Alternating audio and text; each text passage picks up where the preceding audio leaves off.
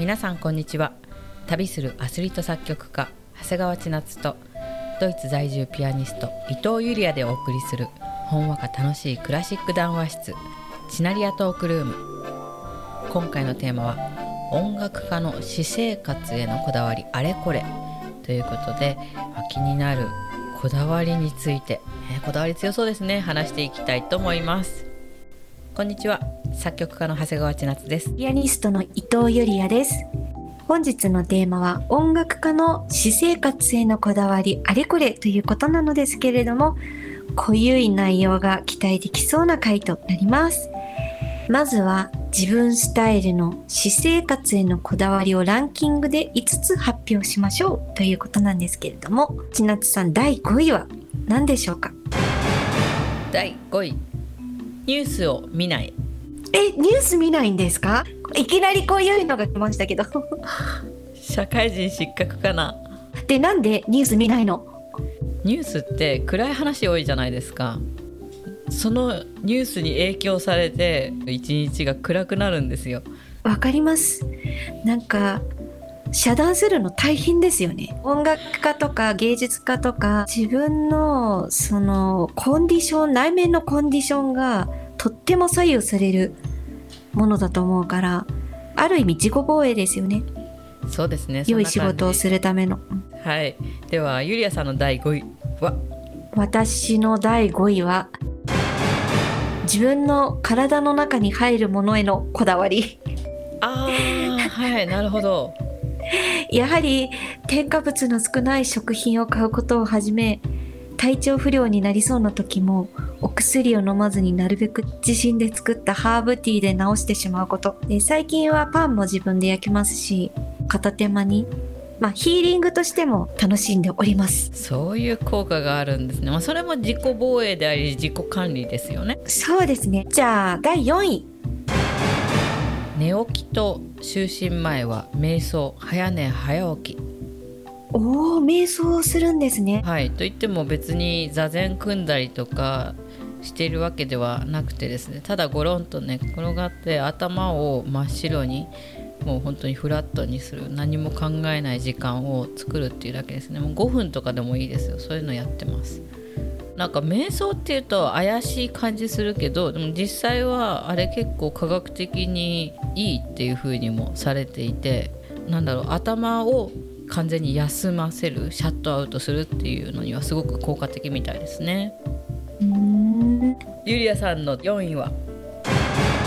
私の第4位は毎日体を動かすこと運動です。ねジョギングやってますよ。ジョギングできない日はウォーキング。でストレッチとかヨガも私やっております。最近はジョギングシートっていうのに記入をしてワクワクする楽しみが増えました。え何ですかそのジョギングシート自分のこだわりなんですけどなんかほら3日坊主とか1週間坊主とかあるじゃないですか。もういいやとかそういうのがなくなるために家庭方式にしようと思ってジョギングシートに日付をこう記入していくんですね。で1ヶ月分貯まったら自分の好きなものを何か買っていいっていうことにしてやってます。すごい。自分にご褒美。たとえ、うん、昨日も一昨日もできなかったとしてもまた今日からやればねジョギングシートにポイントが貯まるからでそれが1枚分その1ヶ月分シート貯まったら自分の好きなものなんか買っちゃえってそういうやつですよ。それはゆりやさん独自で思いついたやり方なんですか？はいそうです。でちなみに先月はそのジョギングシート埋まりましたか、うん6月から9月までかかりましたけどそれで私の好きなものを購入しました。はいズバリ何ですか？それは。このカップです。あ分かった。その今持ってるゆりやさんのジョギングシートで手に入れたマグカップなんですね。あ素敵。そうなんです。テンションが上がるお買い物もできるしジョギングも保てるという。はい。では第3位いってみましょう。はい、はい、第3位は素朴な食材を使った食事無理なく私の第3位です。うん、あのゆりやさんの第5位と似ていて結局その添加物とかが含まれていない小麦粉だったら小麦粉の状態のものを使って何か作るとかそういうことなんですよねピザが食べたいと思ったら冷凍ピザサクって買ってくるのもいいですけど自分で生地からこねて生地作ってその上にこうトッピングをやって自分で何でも作るということ。ただしそこで無理なくっていうのがポイントで疲れて何もやる気ないもう疲れた今日は何もできないっていう日にそういうことは無理しなくていいと思っていてそういう時は本当に無理しないでもう何でもいいですよ。買ってきますコンビニで。うん、それ大事ですよね。うんそう。だから基本的には体に優しいものいいもの自分が食べててテンション上がるものっていうのはありますけどねはいゆりやさんの第3位は？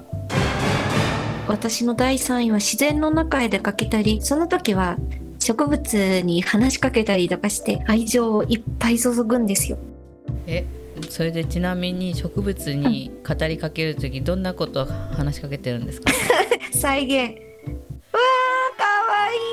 もっともっと大きくなってねとか、すっごい。こんなに大きくなったの？頑張ったねとか、もじゃもじゃかわいいとか 言っちゃいます。もうこれ爆笑するの抑えるの一生懸命ですよ私そう。あ字でやっちゃいますね。ちょっと変。あのね結構変だよ そっか。こだわり強くなってきますけど、第2位いきましょ長持ちして使いやすいものを買うう。へえ、長持ち。例えばどんなもの？例えばですねまあ何でもです結構あのー包丁とかお財布とかあの身近なもので長く持つものであれば多少高価であってもブランドとかじゃなくてですよやっぱり物を見てこれはずっと長く使えるな大事にしていきたいなっていうものをケチらず選んで買うようにしてます。素晴らしい大賛成です。だってそれなんか結局エコにつながるし、うんそのやっぱりちゃんとしたものを買ったらそれは長持ちする。うん、うん、そうなの。すごい。ごもっともだ。大工で使う道具とかも集めてるんですけれどもそれで新品でもちろん買ってそれを大事にね何十年も使うっていうこともいいですけど私は古道具屋で売ってるもうゴミみたいにね本当に積み重ねられた中からおこれがいいな使いたいなって思ったらその刃をよく研いでピカピカにしてあげてそれを使ったりするのがすごく好きです。うーんなるほど。あのーすごくロマンがあってその当時使われていた道具がまたこの今の時代になって蘇るっていうそれだけですごくワクワクしますね。ああ本当だロマンティック。うんそうなのうん。ではゆりあちゃんの第2位はどうでしょう？はい私の第2位は自分一人の世界にこもる。まあすなわち練習であります。なんか誰にも邪魔されない私だけの世界なんですよね練習してる時間って。それからあとダイアリーとの対話っていうのも自分の世界にこもる私生活へのこだわりなんですよ。なんか短い日々の日記を数行だけなんですけど書き込んで、まあ、週の目標を決めて to do list をゆるく作るというこのゆるくっていうのがまたポイントで。でそれで自分自身と対話をしていくということをしてます。いやーそれわかるな。ーゆるく作るっていうのもポイントね、自分と対話したりね。うん。そうそう。やっぱり心を整えるっていうことなのかなと思いますね。うん、じゃあ1位こだわり何でしょうかちなちゃん。家具はなるべく自分で作る すごい。って言ってもですよ家具屋さんではないのでそんなにすごく精巧にいいものができるわけではないんですやっぱりところどころ見るとちょっと洗い部分とかねガタつきとかちょっとあるんだけれども例えば今私が使っているパソコンのデスクの下にキーボードが長い88件のキーボードが入るように作ったこのデスクも実は、えーと、材料の半分近くが廃材で作られてまして今通っている大工の学校のゴミ置き場から拾ってきたものをデスクの足にしてでそれを電動のこぎりで切ったりとかして。えー、すごいね。でも楽しそうなんか。うん楽しいし何がいいってそのお家のそここに置きたいって思ったスペースに自分で合わせて作れるのが本当にいいんですよ。測ってそれを探して買うっていう手間を考えるとそれも大変ですもんね。お金もかかるし。そう、うん、結構合わないからねそんなにぴったり収まるものって。うんだから今座ってる今収録で座ってるこの椅子も自分で作ったものですね。それもやっぱり廃材置き場で拾ってきた。ジャストフィットのオーダーメイドですね。そうなんですよ。すごい。はいえっとこれからも今度引っ越すんですけれどキッチンのこうオーブンを置いたりする台だったりとかそういうのも自分で作ろうと思って早速廃材置き場からも木材をいくつか持ってきてストックしてあります。おお、たくましいです。いや、素敵なキッチンができるといいですね。はい、楽しみですね。では、衝撃の1位、ゆりあさんどうでしょう？私の私生活へのこだわり第1位はちょっと臭いですよ。でも全ての言動に愛を持って丁寧にこなすことなんですよ。何でもいいんです。掃除でもお料理でも、うん、誰かに電話することとかメール書くこととか雑用こなす時に一つ一つ丁寧に無事に一日を過ごすということがこだわりです。あの手を動かすこともあ私なんか今手を動かしてるなとか野菜切ってる時もなんかあ切ってるなとかなんか噛みしめながら でもわかるゆりやさんのピアノの演奏の音聞いてるとそういうの出てますよね。嘘だからなんかそうシャワーして髪の毛洗ってた髪の毛洗ってるなみたいな。なんか面倒くさいことが面倒くさくなくなるんですよ。だからこれは最近発見した命のエンジンのようなものかなと思ってて。うん。一つの行動をなんかこう意識して丁寧に。歩く時も右左右左みたいな。ちょっとそういう。やばいやっぱり変な人だな。そんな感じです。第1位は。はい。うん。いやもう衝撃すぎたね。もう堂々の第1位輝きましたねこれ。私が自分で家具作るとかもう何でもなくなっちゃいましたね。僕今の人いや何でもありますよ。ありすぎますよそんな。じゃあまあね続けて基本的なことということでまずは衣食住のこだわりをそれぞれちょっと深掘りしていきたいなと思うんですけど。衣服ちなちゃんのこだわりなんかありますか？そうですね。衣服はフェルトアーティストの小野さやかさんという方がいるんですけど彼女の影響で冬はよく着物を着るようになりました。その小野さやかさんが着物で結構夏も冬も春も秋も過ごしている人なんですけどそれでもうすごく冬はウールの着物が暖かいんだよって教えてもらって本当に来たらすごいですねやっぱり昔の日本もね寒かったでしょうからあの重ね着するっていうことですごく暖かいんですよ。なるほどね。私今すっごいびっくりしたんですけど、ちなちゃんと好みがすっごい似てるんですよね。で、私もなんかお着物着るのがすごい好きで、着付けを習っていたんですね。うん、じゃあ、食事なんかありますか？こだわり。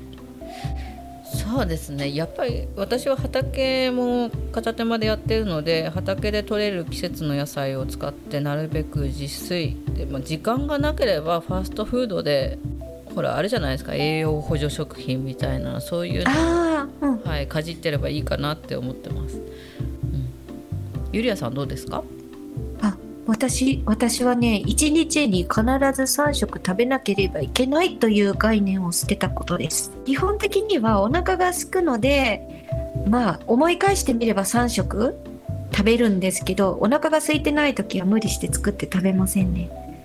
うん。なんかそういう自己管理がすごくできているんだよね。ゆりやさんの生活を聞いてると。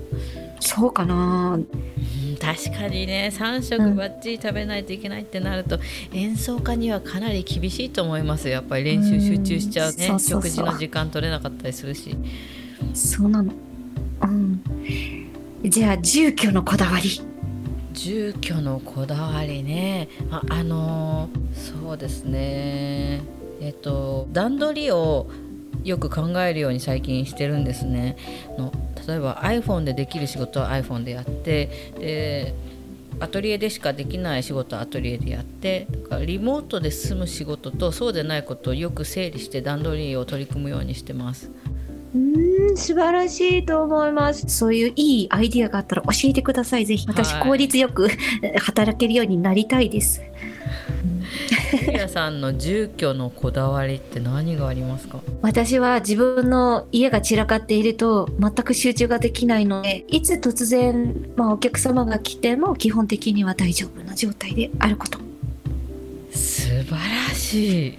全然素晴らしくないですよ。あれですよあれ。試験勉強とか例えばあの部屋が散らかってても、ね、勉強にのめり込んじゃって短期集中型でわっと覚えられる人って結構効率いいと思うんですよ。でも私はデスクの整理から始めるタイプなので。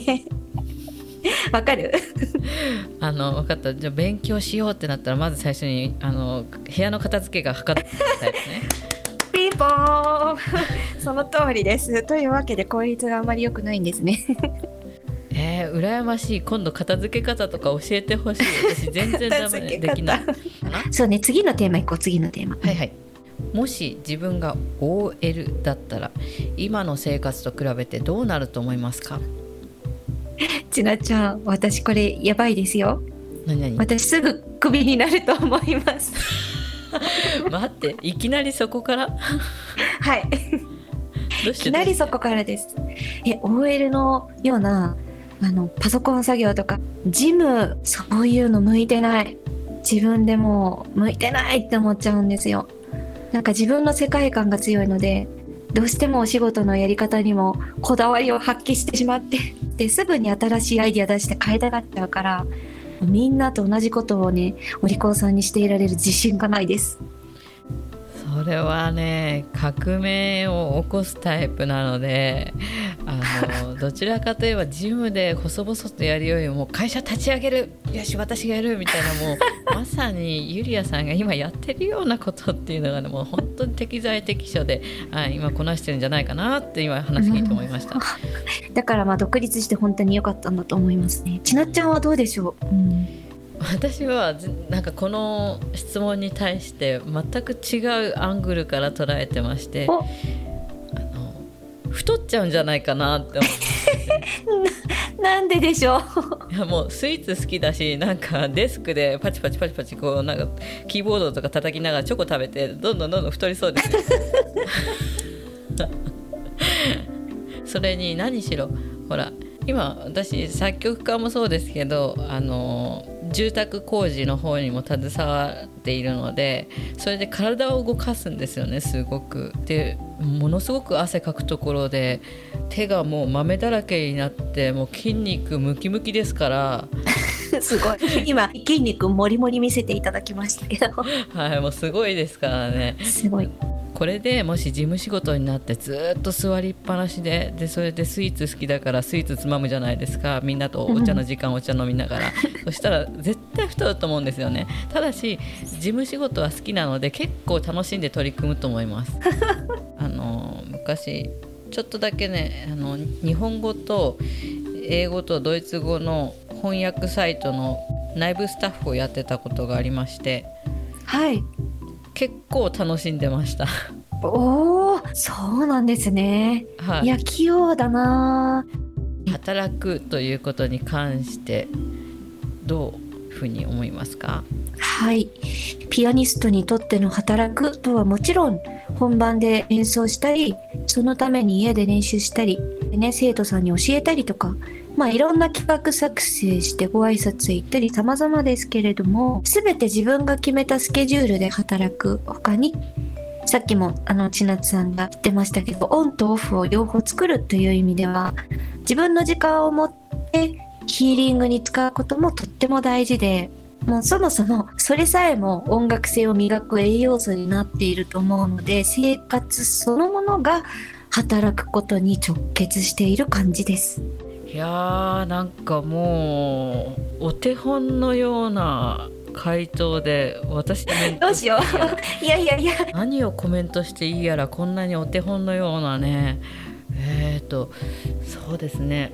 でも似てるんですよ、うん、私もオンオフの切り替えってすごく大事だと思っていて働くことに関して。働いている時に集中しないといけないこと。それから働いている時に例えばこう嫌なことが起こってもその場だけにしてプライベートに持ち込まない。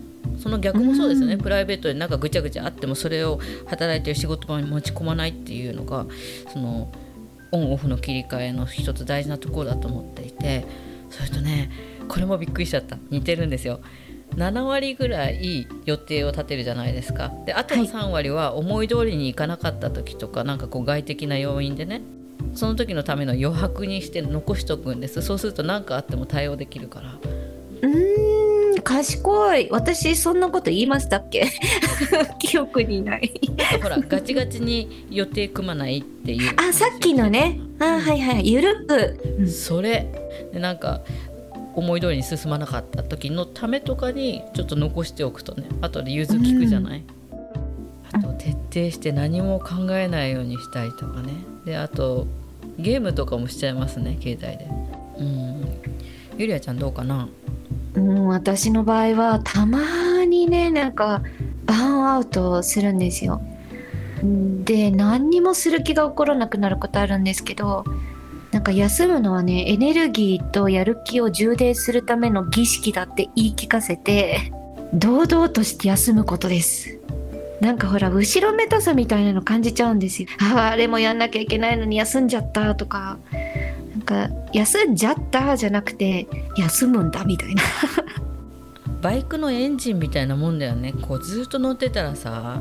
ガンガンガンガン飛ばしてたらどんどんこう熱くなるじゃないエンジンのとこ、うん、熱持っちゃって。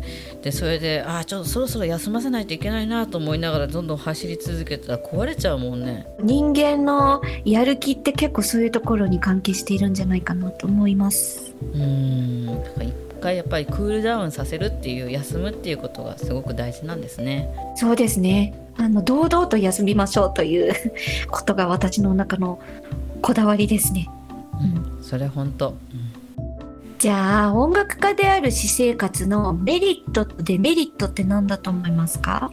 メリットは、うん、作曲家ならではかもしれないんですけど作り置きした音楽や楽譜を販売できるという。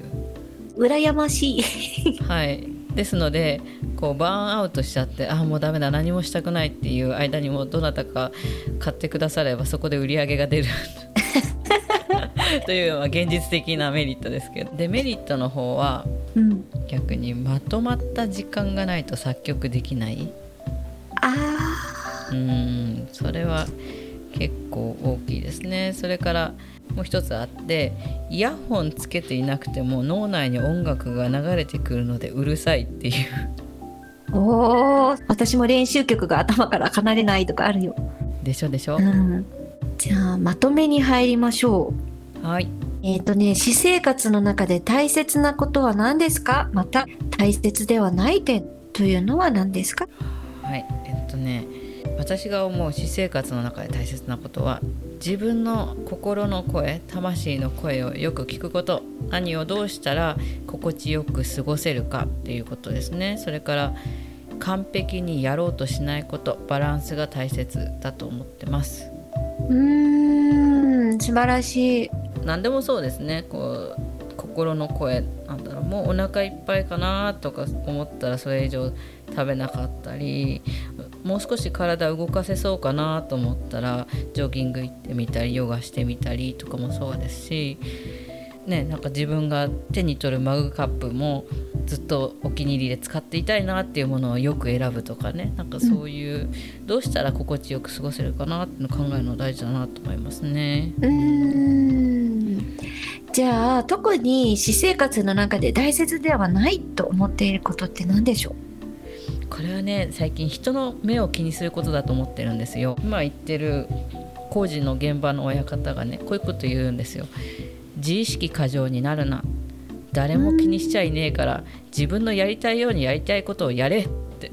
おーいいこと言いますねでしょ？でもね意外とこれってすごく難しくってどうしても人の目が気になるんだよね。人間不思議なもんで。あこう思われたらどうしよう。ああ思われたらどうしよう。でも結局自分の人生であってその人たちの人生ではないですから自分で一つ一つ責任を持って自分で選んでいくことが大事なんだなって思います。なるほど。すごくいいお話を聞きました。ゆりあちゃんのも聞いてみたいな。ゆりあちゃんの私生活の中で大事にしてること。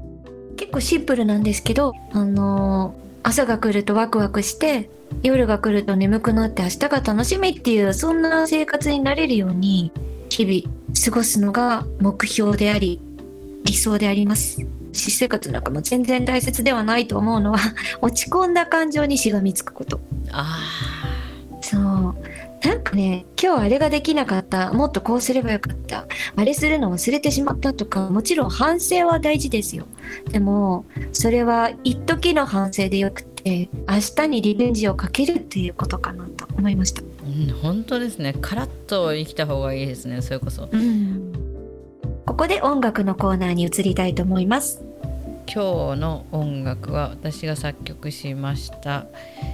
エポック時代という組曲の中の第1楽章です。この組曲はですね依頼があって作ったんですけれども4曲で成立しててまだね実は書き途中なんですね。1楽章がバロック形式2楽章が古典で3楽章がロマン派で4楽章が現代音楽っていう風な構成で泣いたってこう時代がどんどんどんどんこう後ろの後半になるにつれ新しい時代になっていくっていうそういう構成の曲なんですけれどもそのうちの1曲目バロック様式で作ってみた曲です。でこれは演奏はですねあのフルーティストのヤン・ウッドゥンさんとピアニストの伊藤ゆりやさんに演奏していただいた楽曲がありますので是非お聴きください。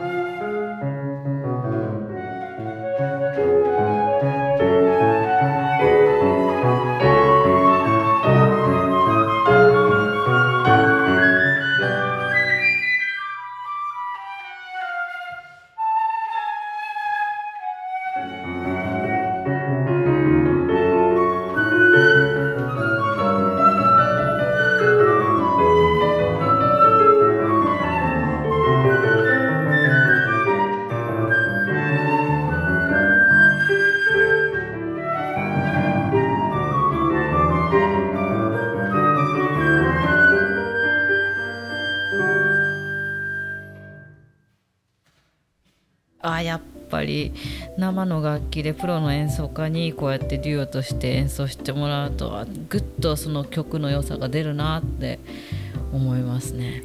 いやーなんか本当にあのバロックの音楽を作曲するっていうのはものすごく難しいことでちゃんとパズルのように組み込んできちっと最後チッとはまるみたいなそういう曲が作れるっていうのはもものすごい実力があることなんだなと私は思っております。